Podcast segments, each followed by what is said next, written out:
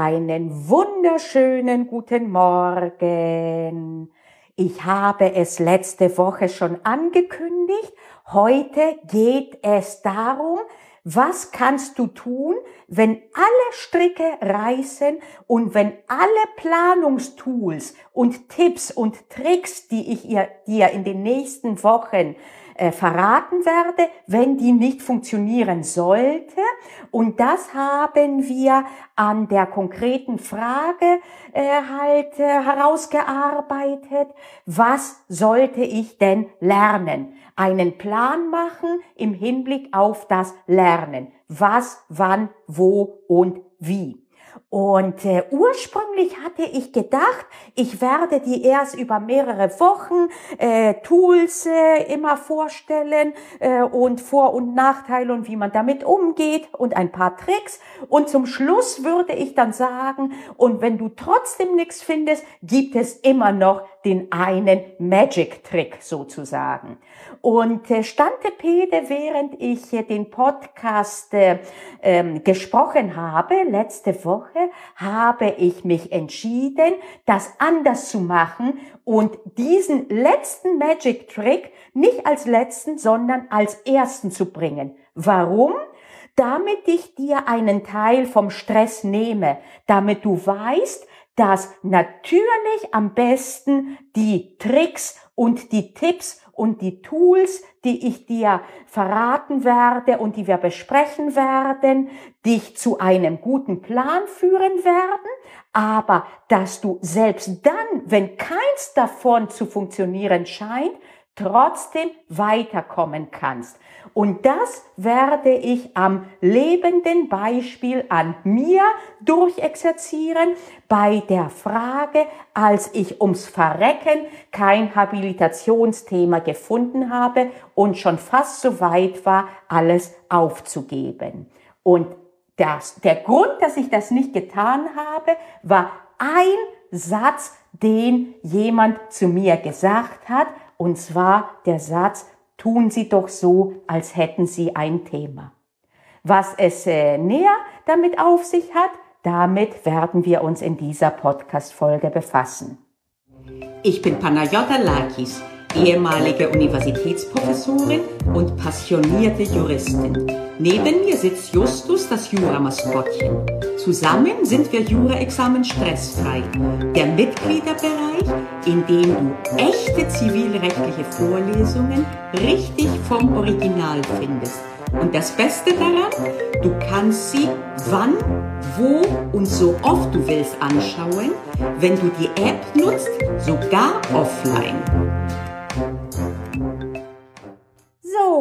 Ich bin also ein paar mehrere Jahre jünger. Ich bin in Bonn. Äh, ich bin äh, angenommen worden als Habilitantin äh, durch die Fakultät.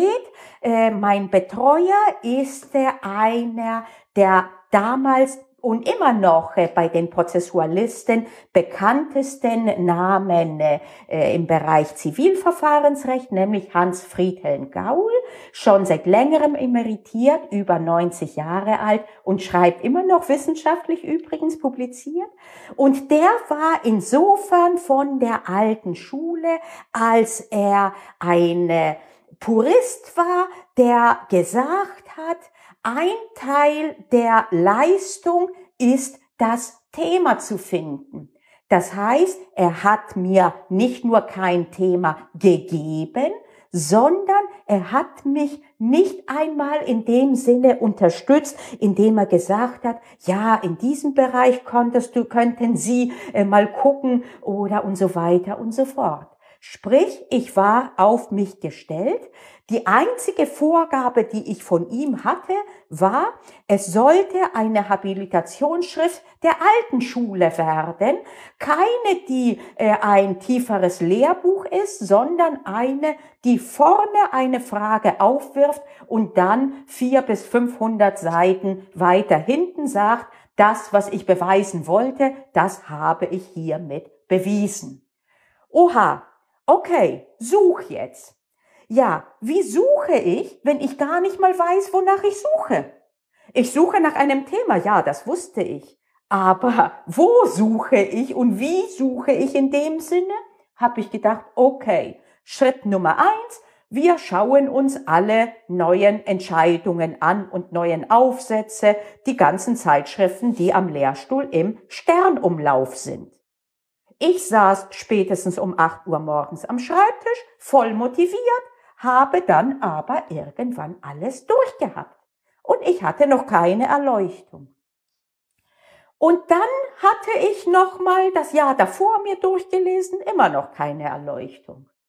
Und ich weiß gar nicht mal im Nachhinein, wie lange das war, aber auf einem irgendwann ging das lange genug, dass es für mich richtig frustrierend war. Ich war willig, ich war motiviert, ich wusste aber nicht wie und ich habe gesucht nach einer Heunadel, von der ich nicht mal wusste, wo, wie sie aussieht.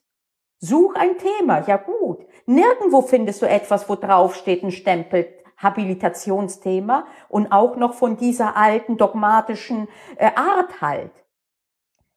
Und äh, bei uns am Lehrstuhl war damals äh, auch äh, Professor Reif unten, äh, der mittlerweile Lehrstuhlinhaber ist in Trier. Damals war er relativ jung, und äh, auch äh, sowohl vom Alter her äh, als auch äh, vom äh, Anfang äh, seiner Karriere. Das war, ich glaube, seine erste Professur gewesen. Und vielleicht war das der Grund, dass ich mich eher mal getraut habe, mal meine Verzweiflung zu äußern. Es kam Post fehlgeleitet bei uns oben rein und ich habe sie runtergebracht äh, und da meinte er, äh, ja, wie geht's Ihnen denn äh, halt? Und da haben wir ein bisschen geplaudert und ich habe mich getraut, wirklich zu sagen, ich bin nah am Verzweifeln, ich kann nicht mehr. Ich lese, ich lese, ich denke nach und ich finde nichts und ich sehe auch nicht, wie ich morgen was finden könnte, denn ich lese mehr oder minder planlos vor mich hin. Ich, ich suche etwas, wovon ich gar nicht weiß, was es genau ist. Was ist denn so ein Thema? Wie sieht ein Thema aus? Äh, und wie suchst du, wie gesagt, wenn du gar nicht weißt, was du genau suchst? Äh, und äh, da hat er mich angeschaut und hat gesagt, also bitte nehmen Sie das jetzt nicht äh, verkehrt, was ich Ihnen sage, aber manchmal habe ich auch, ich will Sie nicht vergleichen mit Doktoranden, als ob das jetzt, als ob man was Besseres wäre, wenn man das Habilthema sucht als ein Promotionsthema. Aber es war halt äh, sehr freundlich und rücksichtsvoll, wie er es gesagt hat. Er hat gesagt, ich will das jetzt nicht kleinreden, aber wenn einer meiner Doktoranden sagte, äh, so nicht weiterkommt, dann sage ich ihm, Tun Sie doch einfach so, als hätten Sie ein Thema. Das war der Satz. Tun Sie doch einfach so, als hätten Sie ein Thema. Und dann bin ich, also erstmal, ich war erstmal, habe ich gedacht so, äh, okay, gut, danke für die Info. Und dann ging ich rauf an den Lehrstuhl und saß am Schreibtisch und habe ein bisschen nachgedacht über das Gespräch. Und da habe ich mir gedacht, ist eigentlich ein relativ schräger Vorschlag tun Sie doch so, als hätten Sie ein Thema, wie soll das denn funktionieren? Und dann habe ich mir gedacht, Moment, was ich bisher getan habe, hat ja auch nicht funktioniert und niemand anders hat mir irgendwas anderes Konkretes gesagt. Was habe ich also zu verlieren, wenn ich es ausprobiere? Und dann habe ich gedacht, okay, wie tue ich denn so, als würde ich ein Thema haben? Und dann habe ich gedacht, okay, ich mache ein Word-Dokument auf und ich benenne das schon mal. Und ich gebe dem Ganzen einen Titel. Und da habe ich gedacht, okay, also irgendwo, ich kann ja nicht anfangen, so nach dem Motto, das wäre ein schöner Roman, äh, wenn man anfangen würde, halt, äh, ich habe gar keinen Titel für den Roman und daraus würde dann letztlich der Roman werden oder das Sachbuch. Das heißt, ich muss mir irgendwas rauspicken. Ähnlich wie wenn ihr euch letzte Woche erinnern könnt, wo ich gesagt habe, ähnlich wie wenn du nicht weißt, wohin in den Urlaub und du weißt, Deutschland soll es werden, ist es oft keine schlechte Idee, Augen zu, Karte von Deutschland vor dir, Finger drauf. Und da habe ich mir gedacht, okay, ich nehme irgendeinen Bereich, ich wusste, es sollte sein im Bereich äh, Verfahrensrecht, Zivilverfahrensrecht, und da habe ich mich erinnert, da habe ich gedacht, habe ich irgendwie eine Erinnerung, in welchem Bereich da äh, ein Problem sein könnte. Und da haben wir gedacht, Moment, ich kann mich erinnern, meine damalige Professorin in Griechenland, die hatte gesagt, dass bei äh, die internationale Zwangsvollstreckung so ziemlich unbeackert ist. Und da habe ich mir gedacht, okay, Bingo Chaka, wie man das auch nennt, der Titel dieses Werkes ist die internationale Zwangsvollstreckung. Und jetzt fangen wir an zu schreiben. Und zum Glück bin ich nicht alt genug, als dass es nicht damals schon Computer und Word gab. Das heißt, ich wusste, ich kann munter drauf losschreiben und wenn ich dann alles äh, dann lösche, ist auch kein Problem. Und dann habe ich mir gedacht, okay, wir fangen also an, als wäre es eine Seminararbeit und ich fange erst an mit darstellend. Ich habe null Ahnung, was für eine These jetzt hier raus kommen würde, aber ich fange an zu schreiben, was ich weiß, äh, wie wenn ich eine Vorlesung halten würde in dem Sinne über die internationale äh, Zwangsvollstreckung und ihre Herausforderungen, in der Hoffnung, dass mir irgendwann dann irgendwas auffällt, aus dem eine These wird. Und dann fing ich an und dachte, okay, internationale Zwangsvollstreckung braucht einen Titel einen Vollstreckungstitel. Das ist in der Regel ein Urteil. Okay, international heißt grenzüberschreitender Rechtsverkehr, das heißt ein ausländisches Titel soll im Inland vollstreckt werden. Okay, das, ich hatte keine Ahnung davon. Und dann haben wir gedacht, okay, dann gucken wir uns als nächstes an, wie werden denn ausländische Urteile in Inland behandelt. Stichwort Anerkennung. Und da habe ich gesehen, fing ich an zu lesen, aber nicht nur zu lesen, sondern schon zu schreiben. Und äh, dann habe ich gesehen, okay, das kommt auf die sogenannte Urteilswirkung an. Und da haben wir Rechtskraftwirkung, wir haben die Gestaltungswirkung, wir haben die Tatbestandswirkung. Und hier, Moment, Rechtskraftwirkung, äh, Anerkennung, Gestaltungswirkung, Ärger omnes und direkt. Und was ist denn der Unterschied von den beiden, verstehe ich nicht. Und dann habe ich mir gedacht, wenn du den Unterschied Gestaltungswirkung zur äh, Rechtskraftwirkung nicht verstehst im internationalen Kontext, wie wäre es, wenn du dir erstmal reinscha anschaust, wie wir die beiden Dinge trennen im nationalen Recht nach deutscher ZPO? Tja, und damit habe ich mein Thema gefunden. Ich habe meine These gefunden, dass ich gesagt habe, dass die Gestaltungswirkung nichts anderes ist als eine Ausprägung der materiellen Rechtskraft. Und das habe ich dann entwickelt, und zwar im ersten Teil nach deutschem Recht und im zweiten Teil im internationalen, insbesondere europäischen Kontext. Und weil ich wiederum dann mir gedacht habe, Mensch, Titel können nicht Urteile sind, habe ich das noch ausgeweitet auf andere Hochheitsakte.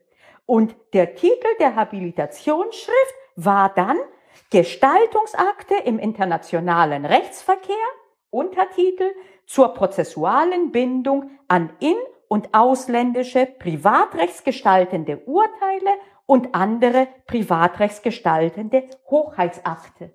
Was hat das mit der Zwangsvollstreckung zu tun? Gar nichts.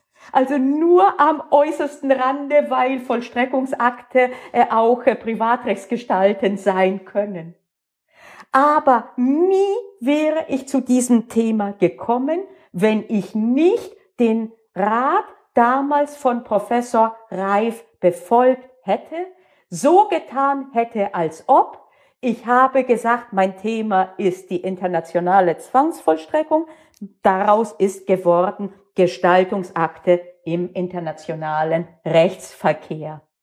Und das ist ein Trick, den du immer dann anwenden kannst, wenn du partout keine Antwort findest. Wenn du partout nicht planen kannst, wenn du partout nicht weißt, was sinnvoll ist, als erstes zu lernen, dann pick dir irgendetwas raus und tu so, als wäre das ein guter Plan. In allen Bereichen gilt das übrigens, das gilt, es gibt einen Trick, den ich später, das ist interessant, irgendwo in einer, äh, ich, ich weiß gar nicht, wie viele Bände an äh, Persönlichkeitsentwicklung und äh, äh, Behavioral Economics und hier und da die letzten Jahre gelesen habe. Irgendwo war da auch ein solcher Trick äh, drin äh, im Hinblick auf äh, Entscheidungsfindung.